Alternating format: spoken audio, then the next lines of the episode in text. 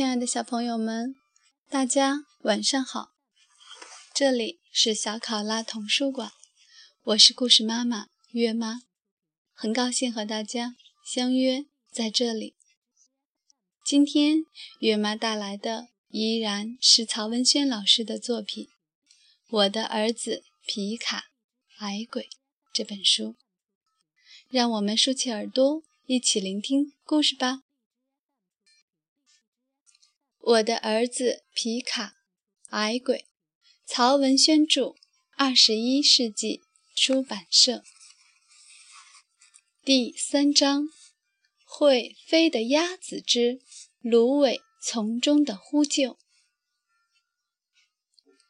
刚刚回到油麻地不久，皮卡就提出，他要去看看周五爷家的一只特别的鸭子。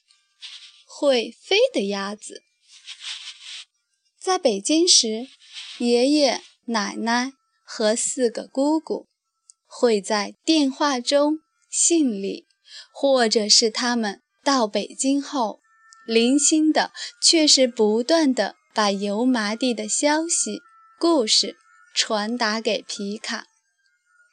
爷爷、奶奶以及四个姑姑都分别向皮卡。讲述过这只鸭子。那天午后，周五爷在离家十几里地的芦苇荡放鸭，有点困了，就在小船上躺了下来，任由小船在水面上飘着，只有微风，水面扩大。他心里清楚。那群与他朝夕相处的鸭子们觅食时，一定会看着他的小船，不会游远的。迷迷糊糊中，他就听见不远处的芦苇丛中有鸭子在叫。哪儿来的一只小鸭？他的那群鸭都是成熟的大鸭。他翻了一个身。侧耳听着，小鸭的叫声显然不是在一般情况下发出的叫声。养了几十年鸭的周五爷听得懂鸭们各种各样的叫声，甚至能听得出叫声与叫声的细微区别。同样是紧张，他能听得出小鸭是一时找不到妈妈的紧张。还是小鸭面对一条蛇或一只黄鼠狼时的紧张。现在，周五爷从小鸭的叫声听出，小鸭遭遇什么动物了，而且已经被那个动物捕获了。周五爷立即起来，拿起竹蒿，用力将小船向岸边撑去。船头翘起，两侧河水哗哗飞起，呈弧形，小船如同插上了翅膀。水声一时淹没了小鸭的叫声，但周五爷却分明听得见小鸭在一声一声的哀鸣。离岸还有一丈远。周五爷扔掉竹蒿，从小船的中部跑向船头。当船头离岸还有几步远时，他跳上岸，一头钻进芦苇丛中，用双手不住地将芦苇分向两边，循着小鸭的叫声，直向小鸭身边跑去。小鸭似乎感觉到有人正要救它，叫声越发的稠密。周五爷不由得加快了步伐，而与此同时，那只捕获小鸭的动物觉察到有人正向这边跑来，叼着小鸭向芦苇丛深处跑去。又跑了几十步，周五爷已经看到一只皮毛为金色的黄鼠狼叼着一只褐色的小鸭，正在。仓皇逃窜，周五爷一声大吼：“放下！”黄鼠狼还真被这一声镇住了。但朝气势汹汹的周五爷稍微愣了一下，叼着小鸭又往稠密的芦苇丛深处跑去。小鸭的叫声渐渐变得有气无力。上了年纪的周五爷也已追得上气不接下气，都有点想放弃了。但在黄鼠狼那片刻的犹豫时，他看到了小鸭亮闪闪的黑眼睛，那绝望的、悲哀的和希望有人搭救他的眼神，让他根本无法停止追赶。黄鼠狼也已精疲力竭，听到周五爷呼哧呼哧的喘息声正越来越近，只好松口。小鸭掉在了地上，但却一时不能奔跑，瘫痪在那儿，不时的叫了一声。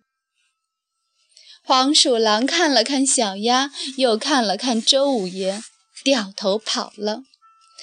跑得并不快，仿佛知道他只要放弃小鸭，周五爷是不会追他的。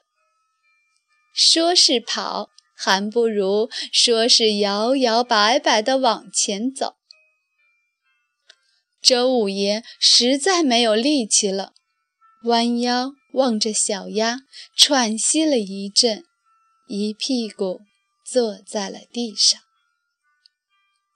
小鸭望着周五爷叫了两声，终于扑动还未长好羽毛的翅膀，踉踉跄跄地向周五爷跑来。周五爷向他伸过手去，然后双手将他捧起。小鸭的身上留下了几处黄鼠狼的咬伤，羽毛被雪淋得湿漉漉的，让周五爷心疼不已。回到小船上，周五爷没有将小鸭放进他的鸭群，而是从岸上揪了一些软软的草。放在船舱里，然后将小鸭轻轻放在草上，对它说：“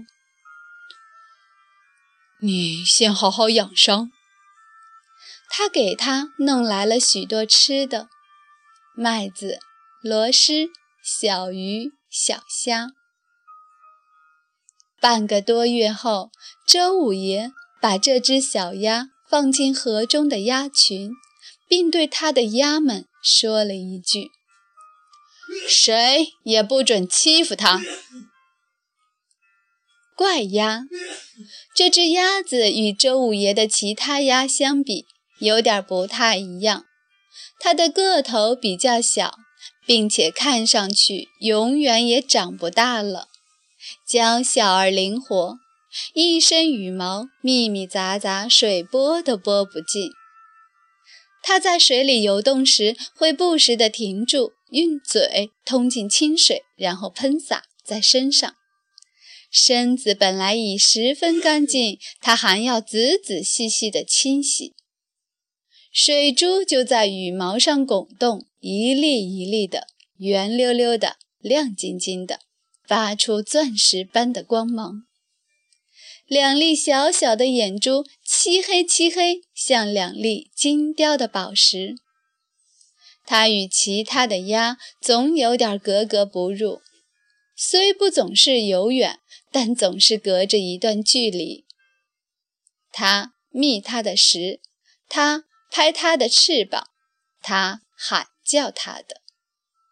它的叫声既与其他鸭一样，又不太一样。声音有点尖，有点亮。它喜欢扎猛子，也十分善于扎猛子，是天生的。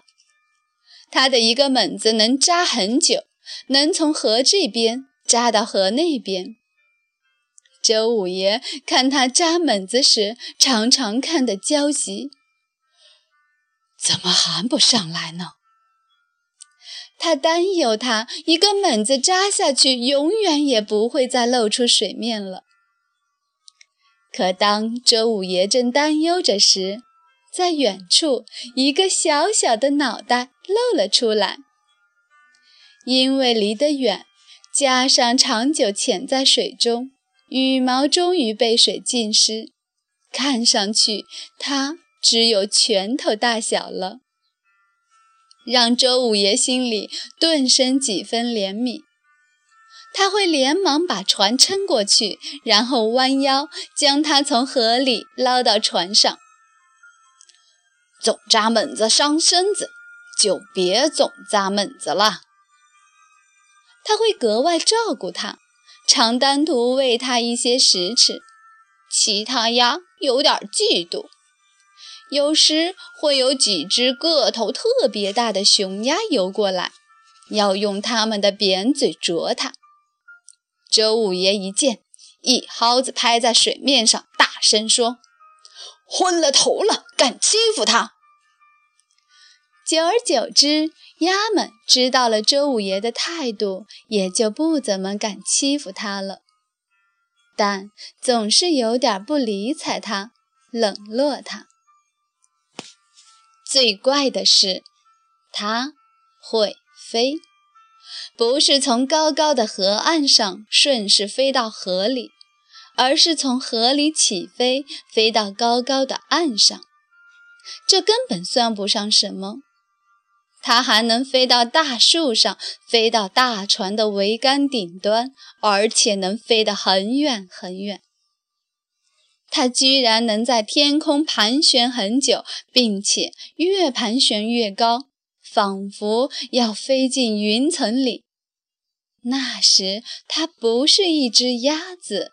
而是一只鸟。有几次，它竟然飞得无影无踪，让周五爷觉得它永远也不会再回来了。他会长久地望着天空，那时他的心就像那空空落落的天空。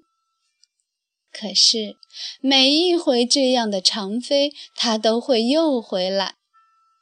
周五爷见了，心里一边激动，嘴里一边骂他：“你若飞走了，你就是一个没良心的东西。”油麻地的人都叫他怪鸭，他们望着他在天空飞行的样子，会说：“瞧，周五爷养的怪鸭。”怪鸭最怪的地方是。不知道为什么，它最喜欢飞到油麻地小学的办公室，也就是那座黑屋子的屋顶上。孩子们上课时，他就待在屋顶上，一只脚立着，一只脚收起，把脑袋插进翅膀里，一动不动地歇着。而下课铃一响，他就会醒来。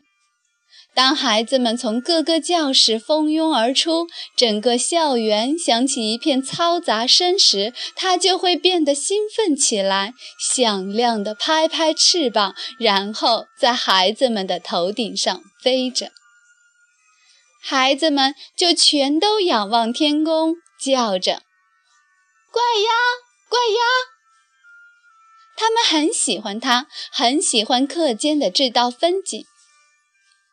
上课铃响了，孩子们迟迟不想回教室，直到看见老师们夹着课本走来，才不得不进教室。有些孩子还上着课呢，心里惦记着怪鸭，举手报告说要撒尿。老师有点怀疑，但见举手的这个同学一副憋不住的样子，只好点点头。去吧，去吧。这个同学立即跑了出去，根本不是上厕所，就是想看看屋顶上的怪鸭。三年级居然在一节语文课上，有五六个同学举手说要上厕所。最后，老师们把情况搞清楚了，他们就是想看看那只怪鸭。有时，老师们正上着课，怪鸭忽然在屋顶上发出一串叫喊，刚才还很安静的教室一下子变得十分混乱。怪鸭在叫，孩子们一时竟然忘记了此时此刻正在上课。怪鸭影响到了油麻地小学的正常的教学秩序。爷爷找到周五爷，五爷，把你那只怪鸭管管好吧。周五爷说话从来都是一副开玩笑的样子，他生气、愤怒，甚至和人打架，看上去都好像在开玩笑。他说：“翅膀长在他身上，也没长在我身上。我想管呢，可我管不住他呀。你不管，我们可要管了。你总不会是捉住他杀了煨汤吧？”爷爷说：“你以为我不敢？”周五爷说：“还是不要杀了他，兴许皮卡回来还喜欢他呢。我是给你孙子养着的。”说着，周五爷的心思去了另一个地方。校长，我跟你说，我喜欢皮卡这小子，打心底里喜欢。爷爷点了点头。爷爷知道，这个周五爷不知道为什么就那么喜欢皮卡。周五爷会说出皮卡一百个好处，而这些好处一般的孩子都不具备。爷爷知道不会有结果，就走了。走了几十步，背后传来周五爷的声音。那只鸭子，它想上学。爷爷笑了，但没有回头搭理周五爷。亲爱的小朋友们，今天的故事结束了，让我们下次再见。祝大家好梦，晚安。